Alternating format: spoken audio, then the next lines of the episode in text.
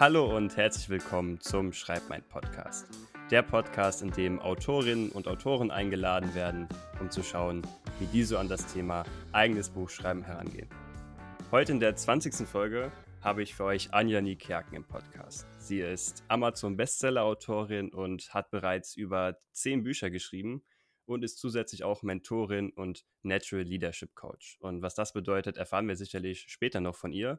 Sie hat äh, zahlreiche Sachbücher geschrieben, die sich um die Themen Persönlichkeitsentwicklung, Führung und Ratgeber für Autorinnen und Autoren drehen.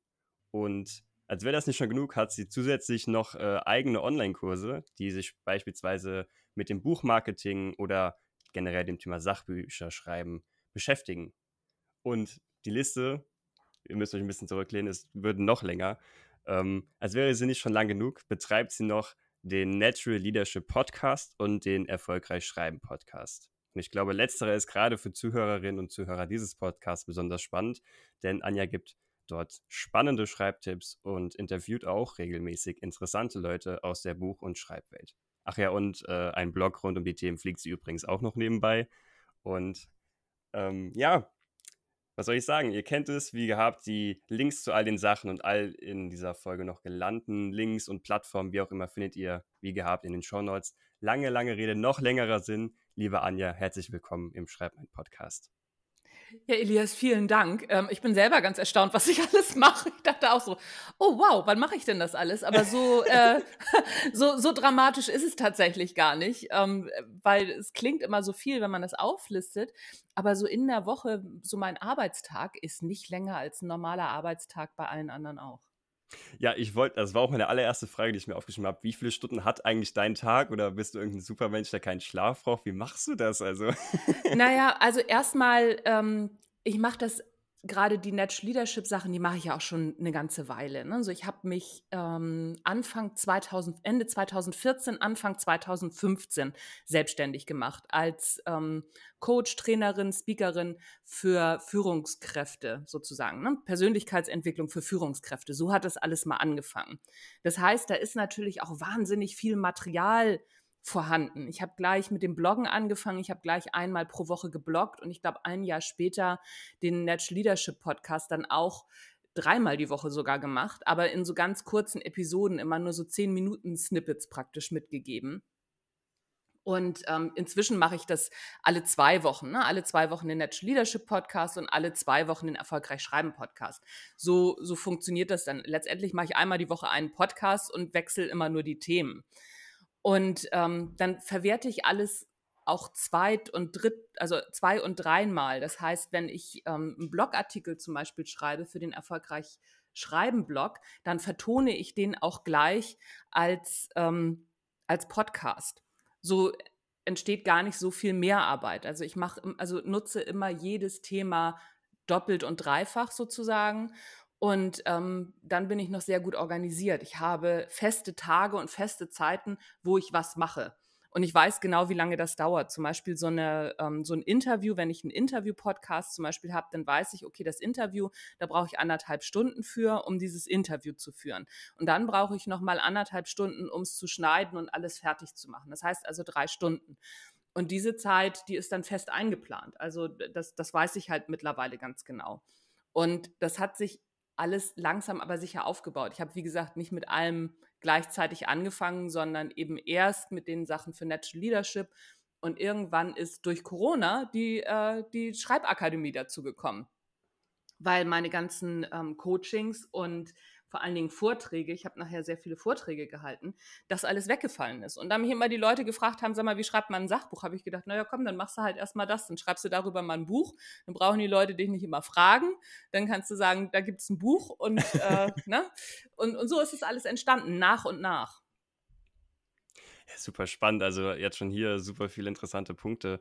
Also zum einen, ähm, was ich am Anfang rausgehört habe, dieses im, also ich studiere Marketing, finde ich als Hintergrund, da, das schimpft man immer so schön, dieses Content Recycling, dass man quasi aus der Podcast-Folge oder aus dem Blogbeitrag genau. dann noch irgendwie die Audiofassung hat oder vielleicht dann daraus irgendwie einen Instagram-Post macht, dass man halt um einen Inhalt herum dann halt diese mehreren Formate drum spinnt, ist halt super clever und super ja, also, also super hilfreich, glaube ich, auch, was man als, als äh, Autor für sich im Marketing vielleicht mitnehmen kann als Tipp.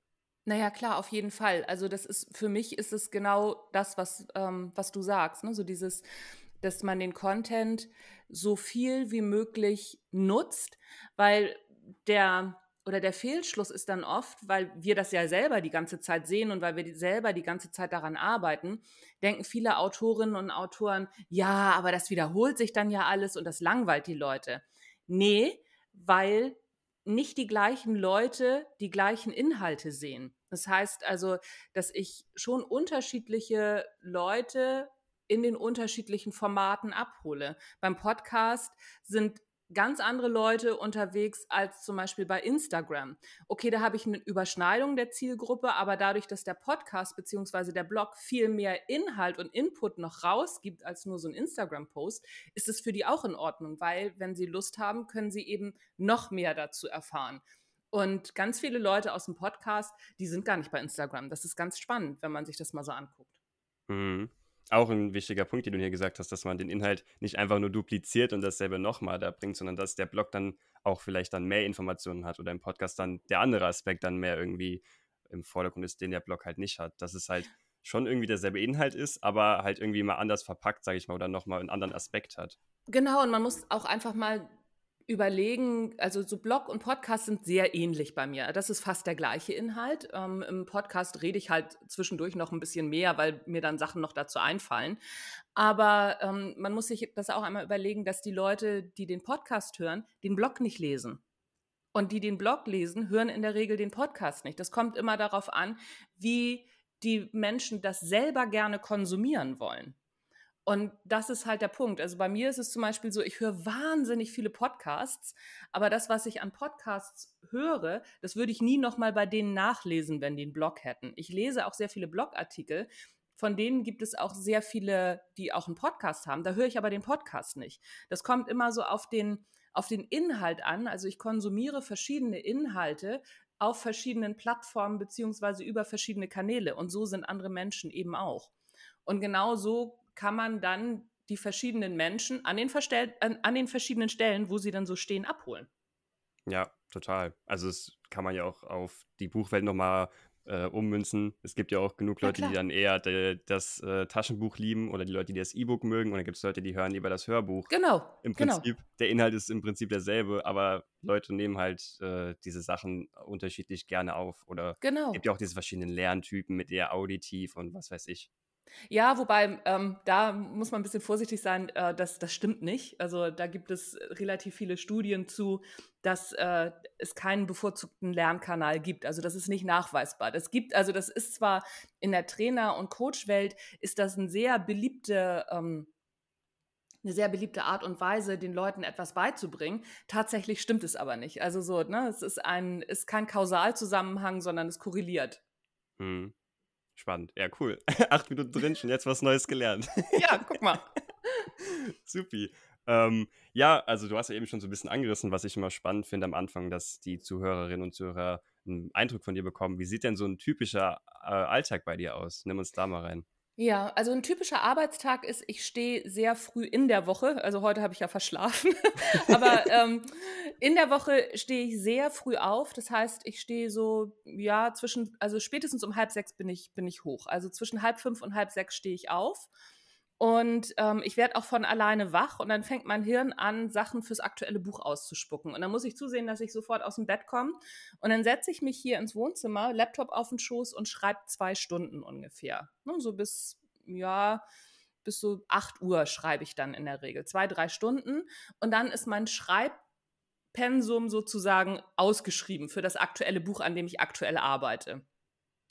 Und ähm, dann mache ich einen Kaffee, dann kriegt mein Mann einen Kaffee, ich äh, trinke dann auch nochmal einen zweiten Kaffee und ähm, arbeite dann nochmal so eine Stunde, eine gute Stunde, vielleicht auch zwei Stunden, so Sachen für Online-Kurse ab oder mache mein Social Media. Das ist dann tagesabhängig, ähm, ne? weil ich das am Montag zum Beispiel mache ich dann Social Media, dann mache ich das, meine ganzen Social Media Posts für die ganze Woche fertig. Das mache ich dann so bis, ja, bis 10 und dann gehe ich mit den Hunden. Dann habe ich Pause. Dann mache ich so zwei, drei Stunden Pause und mache nichts, also für irgendwelche Sachen. Und dann setze ich mich noch mal ein, zwei Stunden hin und ähm, am Montag zum Beispiel erledige ich dann Kram, weil Papierkram und solche Sachen muss ich dann ja auch machen. Oder ähm, ich entwerfe neue Sachen für, für neue Online-Kurse oder mache vielleicht einen Podcast oder so, das mache mach ich dann mache ich freitags. Also freitags ist Podcast-Tag. Das ist dann so, so, so festgelegt, ne? So was, was ich dann in dieser Zeit alles, alles noch erledige. Aber am Montag wäre es, wäre es wirklich ähm, Social Media und Kram erledigen. Ne? So für den Steuerberater, der wieder irgendwas haben will oder sonst irgendwas. Und dann ist mein Tag vorbei. Also, na, dann bin ich um, um fünf bin ich spätestens auch durch. Also ich arbeite gar nicht ich arbeite gar nicht so viel von der Stundenanzahl, aber das, was ich mache, das ist wahnsinnig strukturiert und ähm, das mache ich auch fertig. Das ziehe ich auch komplett sofort durch. Und deswegen ähm, kommt da halt am Ende des Tages auch oder am Ende der Woche so viel bei raus. Hm. Also ich höre auf jeden Fall raus, dass du halt sehr, sehr strukturiert und diszipliniert vor allem an die Sachen rangehst. Ja. Und ich denke mal auch, dass du dann in diesen Zeitblöcken, die du dann für die Aufgabe nimmst, dass dann halt wirklich der Fokus vollends auf dieser Aufgabe liegt und du dann sagst, okay, jetzt gibt es nur diese Aufgabe, die ich ja. in der Zeit mache und sonst nichts. Ja, ich mache nichts anderes. Also ich gucke dann nicht meine E-Mails an, ich gehe dann nicht ins Internet. Also ne, beim Schreiben ja, weil ich äh, recherchiere während des Schreibens ganz viel. Aber ich äh, gehe da nicht auf Facebook oder sonst irgendwas. Also so, ich mache diese eine Sache die ich mir vorgenommen habe, bis sie fertig ist. Hm. Super, super spannend. Und ähm, was ich auch spannend finde, um noch mal ein bisschen vielleicht so ein paar Schritte zurückzugehen, bevor wir auf dein neues Sachbuch eingehen. Wie, ja. wie bist du zum Schreiben gekommen? Du hast ja eben schon gesagt, dass sich das so ein bisschen bei der Selbstständigkeit dann äh, herauskristallisiert hat, aber nochmal so konkret, wie, ja, wie ist es bei dir, ja, wie hat das angefangen? Ja, also es hat wirklich über die Selbstständigkeit angefangen, wobei man sagen muss, ich komme ursprünglich, ich komme ja aus, ähm, aus der Finanzdienstleistung und aus Marketing. Ne, ich habe immer sehr, sehr viel geschrieben, aber eben jobbedingt sozusagen. Und ähm, dann habe ich mich selbstständig gemacht und habe gelesen, gehört oder ich weiß gar nicht mehr, wer es mir gesagt hat. Irgendjemand hat mir gesagt, so, du musst einen Blog schreiben damit die Leute auf dich aufmerksam werden. Die müssen ja irgendwie wissen, dass Frau Niekerken jetzt selbstständig ist, was zu sagen hat und dass sie sehen, die Themen sind spannend. Und dann habe ich sofort angefangen, einen Blog zu schreiben, einen wöchentlichen. Und meine ersten zwei Bücher sind sozusagen ein Zusammen, eine Zusammenfassung aus diesem wöchentlichen Blog. Weil wenn man wöchentlich bloggt, dann hat man tatsächlich am Ende des Jahres sehr, sehr viel Material zusammen. Und ich habe das irgendwo, ich glaube im Affenblog damals, habe ich das gelesen, man kann äh, ein Buch einfach aus so, so Blogartikeln zusammenfassen. Und dann fragte mich zur gleichen Zeit, fragte mich mein Vater, der sagte dann, sag mal, wo kann ich das denn, also ne, wo kann ich das denn alles lesen, wo kann ich das denn kaufen? Mein Papa, du kannst das nicht kaufen, du musst den Blog lesen. Und dann sagt er, nee, das will ich nicht. so, und das, also, ne, nee, ich will ein Buch, wenn, dann will ich das als Buch haben. Und dann dachte ich so, okay. Und dann kam noch jemand mit dazu, ein Vertriebstrainer, der sagte, ja, wenn du ein Buch geschrieben hast, dann ist der Vertrieb für dich auch viel leichter, ne? sodass dass du Kunden gewinnen kannst. Und so ist es entstanden, dass ich aus meinen Blogartikeln mein erstes Buch zusammengefasst habe und habe das gleichzeitig auch als Geschenk für meine Kundinnen und Kunden genutzt zu Weihnachten. Und das ist so gut angekommen, dass ich es dann auch gleichzeitig bei Amazon dann auch hochgeladen habe und ähm, das dann im Self-Publishing rausgebracht habe. Und dann hat sich das, war der Weg relativ kurz, ein Exposé zu schreiben und das dann beim Verlag einzureichen. Ich glaube, ich habe das bei irgendwie bei 50 Verlagen eingereicht, das erste Buch. Ja, und einer hat ja gesagt. Verrückt. Ja, cool. Super, super spannend. Und ähm, würdest du sagen, jetzt äh, rückwirkend betrachtet, ähm, dass man, wenn man jetzt zum Beispiel die Idee hat, okay, ich will vielleicht ein Sachbuch schreiben, aber ich habe jetzt noch da keine Erfahrung mit, würdest du dann mhm. vielleicht sogar empfehlen am Anfang, okay, fang erstmal vielleicht mit einem regelmäßigen Blog an und schau mal, ob du das dann überhaupt so, ob dir das so Spaß macht, ob du das durchhältst oder wie würdest du das sehen? Ja, immer. Also ich würde das auch ähm, Belletristikern und Belletristikerinnen würde ich das auch empfehlen. Fang mit einem Blog an und schreib erstmal die Sachen, die, die dir einfach in den Kopf kommen. Beim Sachbuch klar zu deinem Experten- oder Expertinnen-Thema, zu deiner Expertise und ähm, als Belletristiker, Belletristikerin, das, was dir in den Kopf kommt. Äh, und denk nicht erst darüber nach, ah Mensch, ne, so ein Buch und wie plotte ich jetzt und wie mache ich das und die Charaktere entwickeln. Schreib einfach erstmal drauf los, was dir einfällt und sammel das im Blog. Irgendwann bist du so weit, dass sich eins zum anderen fügt. Das ist ein bisschen wie Tetris spielen. Ne, so dass äh, man bekommt so die, die einzelnen Punkte und irgendwann fügt sich das zusammen und irgendwann kommt dann auch die große Idee. Und beim Sachbuch ist es dann wirklich so, dass du dann merkst, ah, guck mal, das ist ein Thema, das ist ein Thema, das ist ein Thema. Viele Sachbuchautorinnen und Autoren haben Schwierigkeiten, alle ihre Themen in ein Buch zu kriegen. Und ich sage dann immer so, wieso schreib doch drei Bücher? Da brauchst du doch nicht alle in ein Buch packen. Und das lernst du beim Bloggen. Und beim Bloggen lernst du auch dran zu bleiben, Du lernst auch auf den Punkt zu schreiben. Du lernst, okay, pass auf, Sonntag muss, muss mein Blog wieder erscheinen. Es ist Samstagabend 23.50 Uhr. Jetzt muss ich aber mal zusehen, dass ich den Blogartikel rauskriege. Also so man lernt auch so, so eine bestimmte Schreibdisziplin und so Schreibgewohnheiten aufzubauen, weil das ist das, was am allerwichtigsten ist, weil dann hast du auch nie das Thema Schreibblockaden ich habe das Thema nicht. Und auch, ich interviewe ja im Erfolgreich Schreiben Podcast ganz viele Bestseller-Autorinnen und Autoren, so wie Sebastian Fitzek oder Sabine Tiesler oder Nicole Staudinger. Die haben alle keine Schreibblockaden, weil die alle eine Schreibroutine haben. Genau wie ich. Ne? So bei mir ist es ja so, dass, dass ich morgens aufstehe und mich sofort hinsetze und schreibe. Ich habe ich habe keine Schreibblockaden. Ich habe eher das Problem, dass ich morgens die Augen aufmache und das halbe Buch irgendwie schon aus dem Kopf gepurzelt ist. Ich muss wirklich zusehen, dass ich schnell genug an den Schreibtisch komme, weil das so eine Gewohnheit ist. Ne, so, ich mache wirklich, ich mache die Augen auf und meine ersten Gedanken drehen sich ums Buch, um das Aktuelle. Hm. Und das, das liegt aber an der Gewohnheit. Das liegt nicht daran, dass ich irgendwie, keine Ahnung, so ein besonderer Mensch bin oder so. Das ist völliger Quatsch, sondern es liegt daran, dass ich das jahrelang gemacht habe. Ich habe mich jahrelang morgens mir einen Kaffee gemacht und mich jahrelang jeden Tag morgens hingesetzt und geschrieben. Egal was, also, ne, egal was mir da aus dem Kopf gepurzelt ist, ich habe das aufgeschrieben. Meistens natürlich zu meinem Thema. Manchmal habe ich aber auch einfach nur darüber geschrieben, dass mir nichts einfällt und darüber kam es dann. Ja, und so, so funktioniert das. Bin ich auf jeden Fall total bei dir, dass so Gewohnheiten und Routinen super, super viel ausmachen. Was ich dann spannend finde, wie, wie siehst du das, wenn dann Leute sagen, okay, sie haben irgendwie eine Schreibblockade, was ist dann dieser, dieser Grundauslöser? Ist das irgendwie dann dieser, dieser Schritt anzufangen so groß, dass man dann da diese Probleme hat? Oder was löst dann diese vermeintlichen Schreibblockaden aus? Ähm, also das sind verschiedene Gründe bei den verschiedenen Menschen. Ne? So oft sind Ängste dahinter, Versagensängste oder dass die Leute das doof finden könnten. Da gibt es ganz viele verschiedene Sachen. Oder dass man sich irgendwann zeigen muss oder ähm, eine, eine Überperfektion. Das, das sind so die verschiedenen Sachen. Oder es gibt auch ganz viele Menschen, die immer sagen, oh, ich würde so gerne ein Buch schreiben, die aber nicht bereit sind, die Arbeit da reinzustecken. Und dann, wenn man da ganz genau hinguckt, dann ist der Wunsch einfach nicht groß genug. Dann würde ich den Wunsch einfach abhaken und sagen, okay, komm, ich schreibe kein Buch, dann kümmere ich mich lieber um die Sachen, die mir mehr Spaß machen. Das ist auch völlig in Ordnung. Aber wenn man wirklich schreiben will und dann diese Blockaden hat und einem nichts einfällt, der erste Punkt ist zu sagen, okay, komm, ich schreibe einfach darüber, das habe ich eben auch schon kurz anklingen lassen, ich schreibe darüber, dass mir nichts einfällt. Das ist immer eine gute, eine gute Möglichkeit, irgendwie da trotzdem wieder reinzukommen. Der zweite Punkt ist, sich einmal ganz genau anzugucken, was hindert mich jetzt am Schreiben? Mir fällt nichts ein, ist in der Regel nicht der Grund. In der Regel sind das andere Sachen und da einmal zu gucken, was man so für Glaubenssätze hat, was man so für ein Wertesystem hat.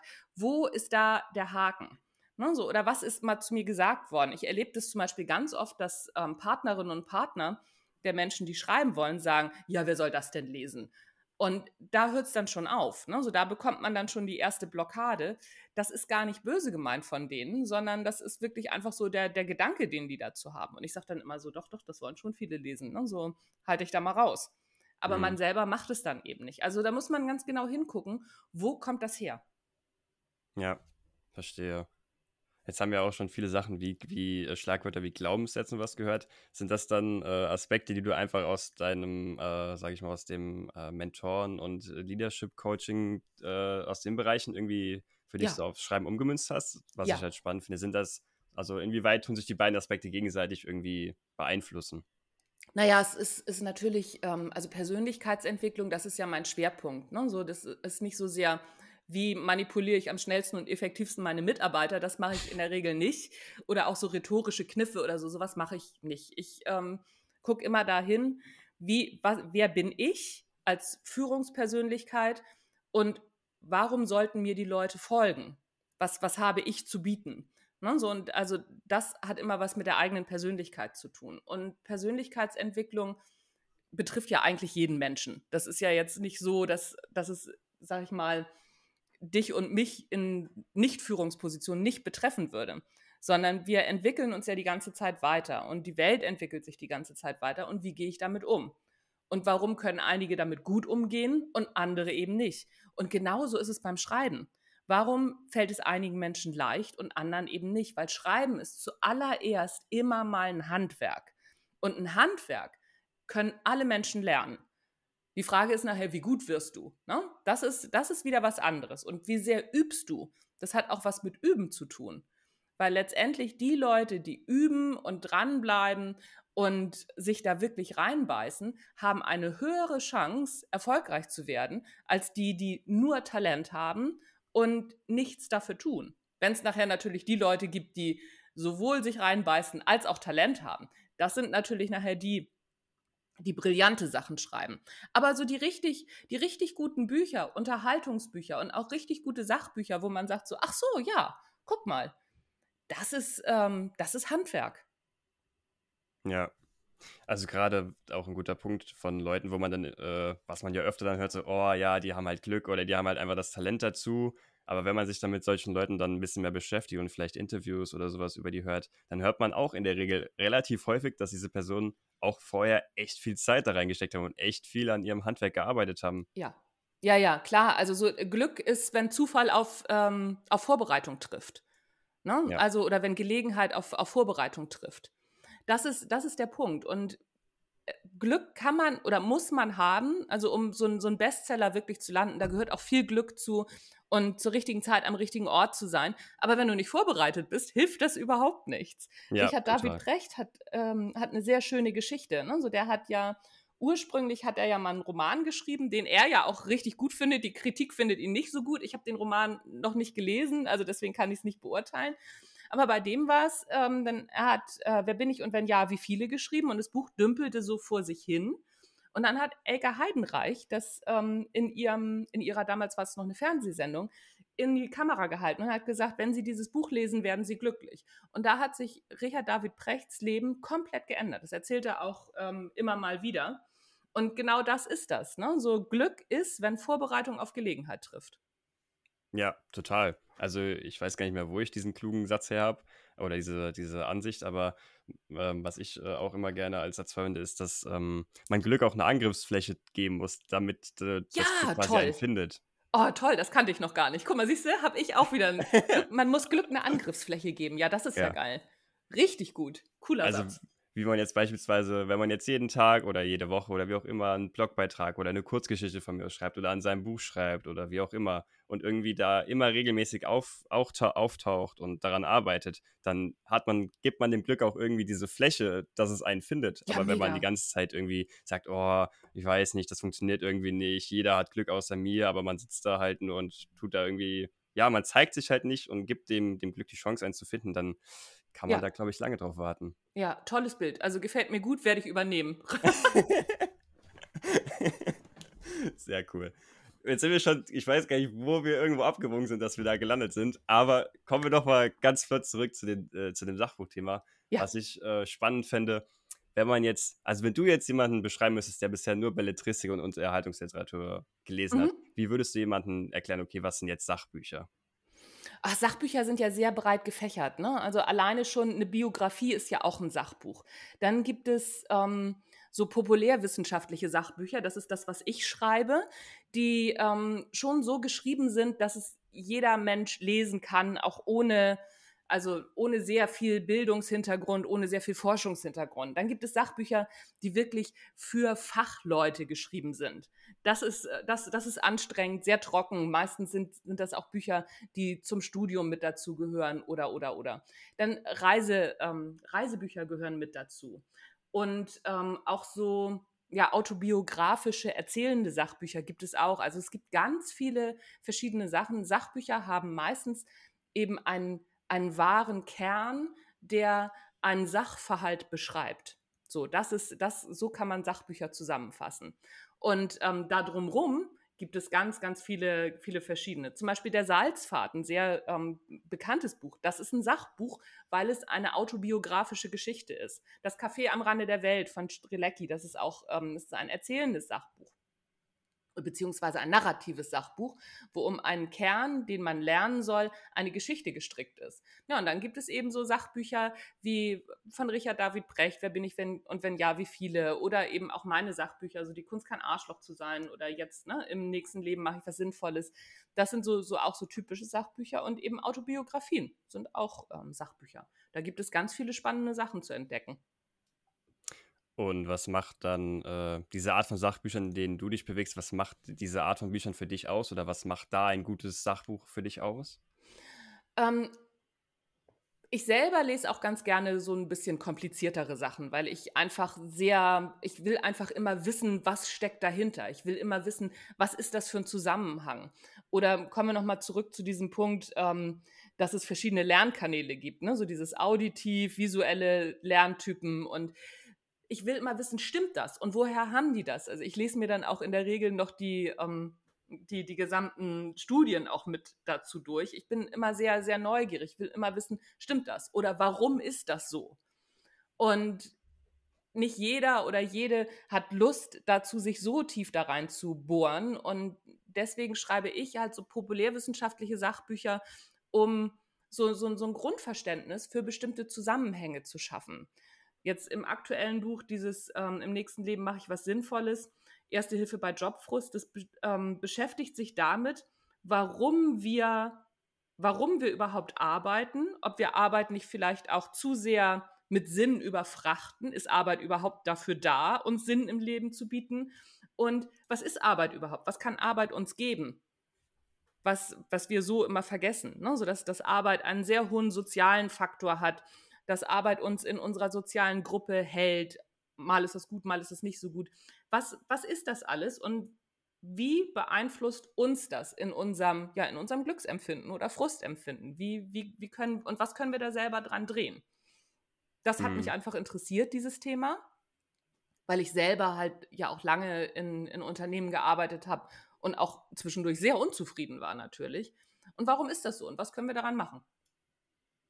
Jetzt hast du quasi schon die Überleitung mir äh, quasi selbst gemacht. also dein, dein neues Sachbuch im nächsten Leben mache ich was Sinnvolles ist ja am 1. Juli, also laut der jetzigen Aufnahme vor zwei Tagen erschienen. Genau. Und du hast ja jetzt schon so ein bisschen aufgegriffen, worum es darin geht. Und äh, mhm. äh, das war das dann auch die Initialidee, ähm, das Thema, dass du, warst du dann auch schon mal in dieser Situation, dass sich dein Job frustriert hat oder wie kamst du dann auf die Idee?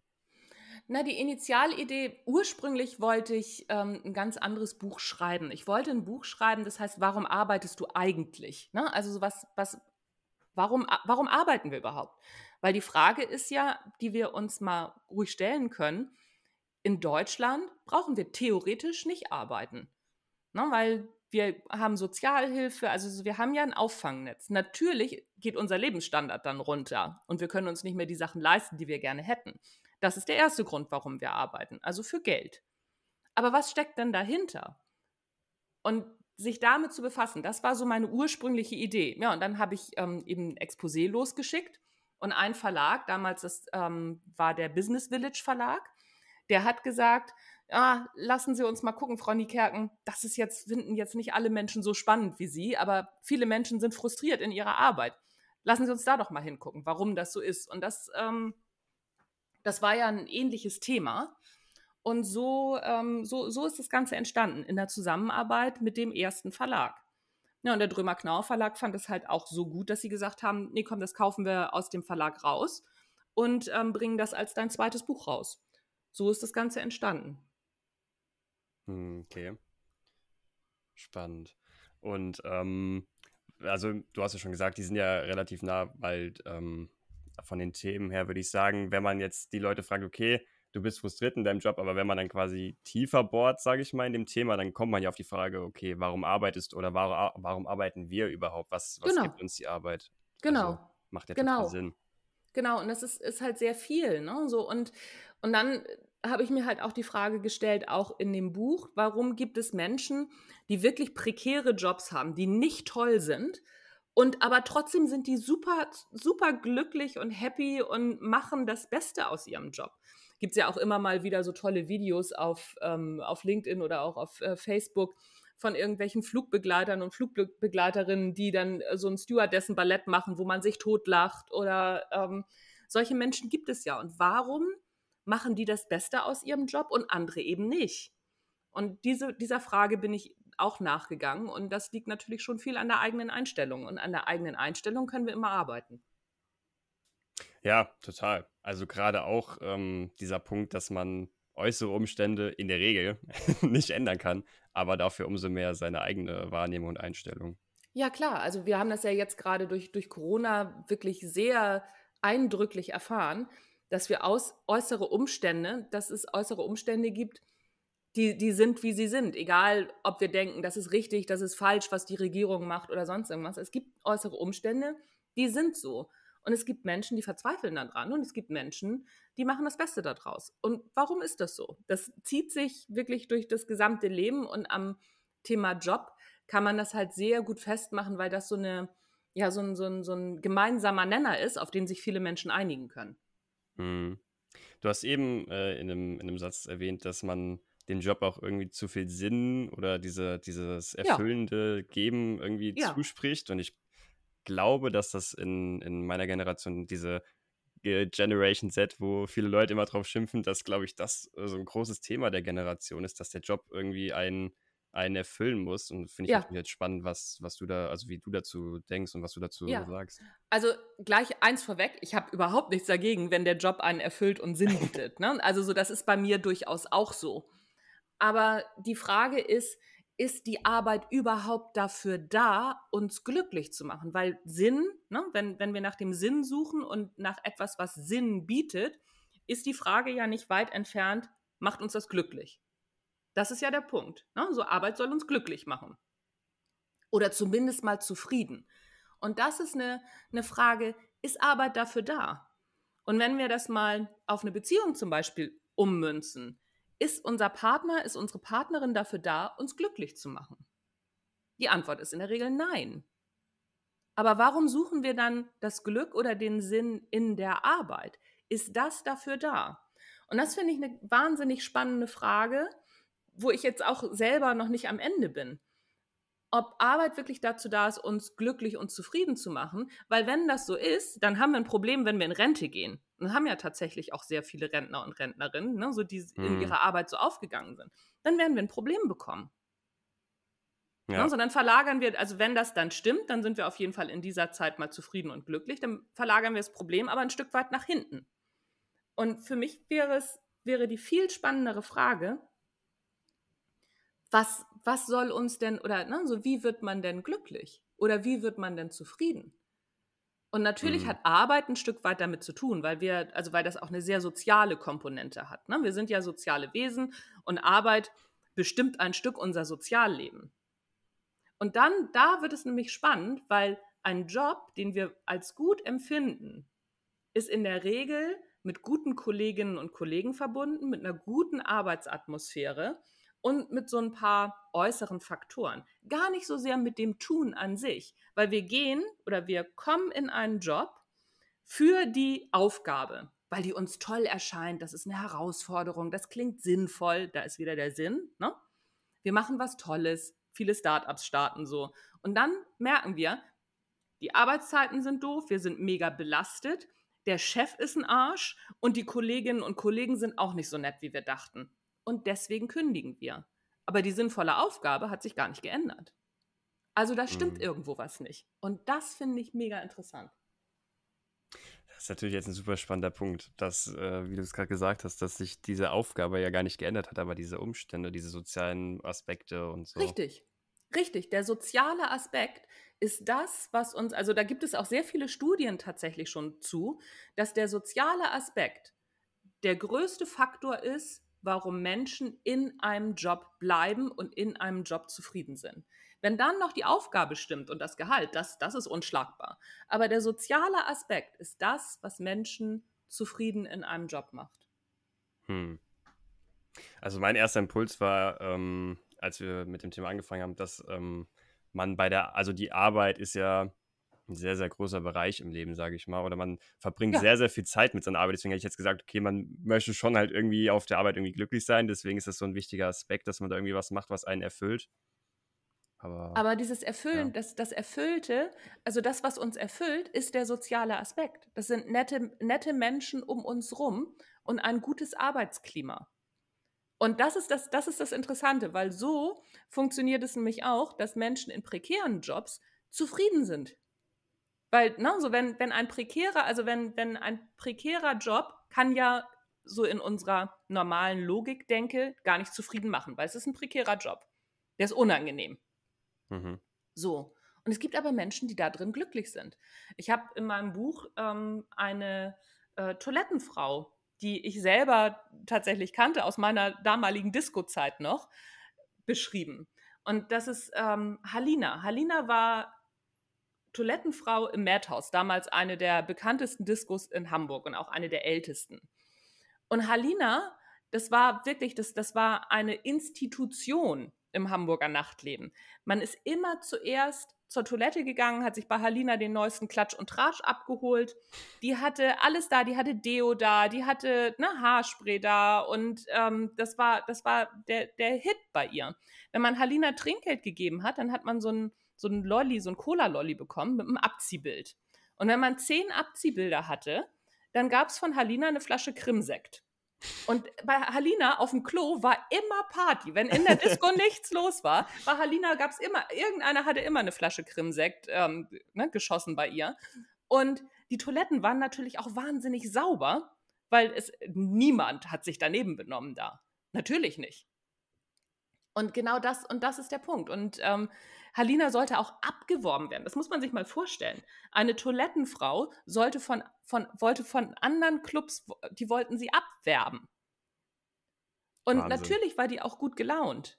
Und das, aber was sie daraus gemacht hat da, das hat, das hat ihr niemand vorgeschrieben. Das hat sie selber gemacht, ist dabei aber natürlich maximal von allen unterstützt worden und war auch maximal von allen in diesem, in diesem Club akzeptiert und nicht irgendwie außen vor, sondern komplett integriert. Die ist auch morgens mit zum Frühstücken gegangen mit der gesamten Crew, mit dem DJ, der keine Ahnung, der für Prince aufgelegt hat und und und. Die ist komplett integriert gewesen. Also so dieser soziale Aspekt hat er komplett, also stimmte total.